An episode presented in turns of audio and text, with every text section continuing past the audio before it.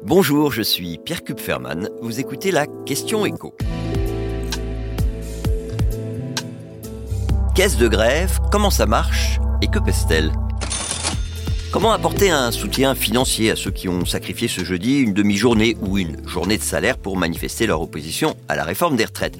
Et qui ont forcément, pour certains, prévu de continuer à se mobiliser dans les prochaines semaines? Eh bien la réponse, c'est la caisse de grève. Et en la matière, la plus grosse caisse, c'est celle dont dispose la CFDT. Sa création a été décidée il y a tout juste 50 ans sur le modèle de ce qui se fait dans de nombreux autres pays, en Allemagne, en Belgique, avec une caisse de prévoyance alimentée par les cotisations et qui permet d'apporter une aide vraiment conséquente aux adhérents grévistes. D'ailleurs, ça peut ensuite servir d'argument pour séduire de nouveaux membres.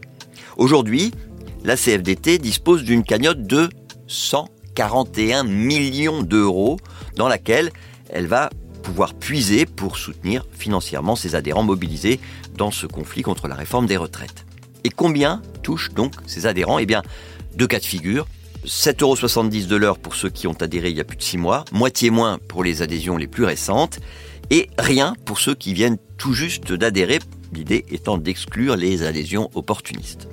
L'autre règle appliquée par la caisse qui gère la distribution de cette aide financière, eh c'est de ne rien verser en cas de grève qui se limiterait à 7 heures, c'est-à-dire une journée ou euh, deux demi-journées. Mais si la grève dure plus longtemps, alors toutes les heures de salaire perdues sont prises en compte.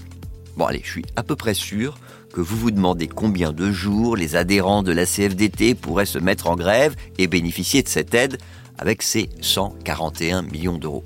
Pour vider totalement cette caisse de grève, il faudrait que les 600 000 adhérents du premier syndicat français du privé accumulent 35 heures d'arrêt de travail durant ce conflit. Et quid des syndicalistes qui ne sont pas adhérents à la CFDT bah, Ils peuvent compter sur d'autres caisses, mais euh, nettement moins dotées. Et notamment sur des caisses de grève qui ne reposent pas justement sur cette logique mutualiste où on met de l'argent de côté pour le redistribuer à ses membres en cas de besoin. On peut prendre un exemple, euh, celui de la caisse de grève d'Infocom CGT, qui est historiquement liée au très puissant syndicat du livre. Cette caisse a été créée en 2016 selon un principe donc vraiment différent. Tout le monde peut donner de l'argent et les grévistes aidés ne sont pas nécessairement membres de la CGT. Infocom CGT insiste sur le fait d'ailleurs que les donateurs sont impliqués dans les choix de redistribution des fonds collectés. Et puis, autre différence avec la CFDT, le principe c'est pas de se constituer un gros trésor de guerre. Et pour vous donner un chiffre, en janvier 2020, cette caisse avait engrangé un peu plus de 2 millions d'euros qui ont été en grande partie redistribués.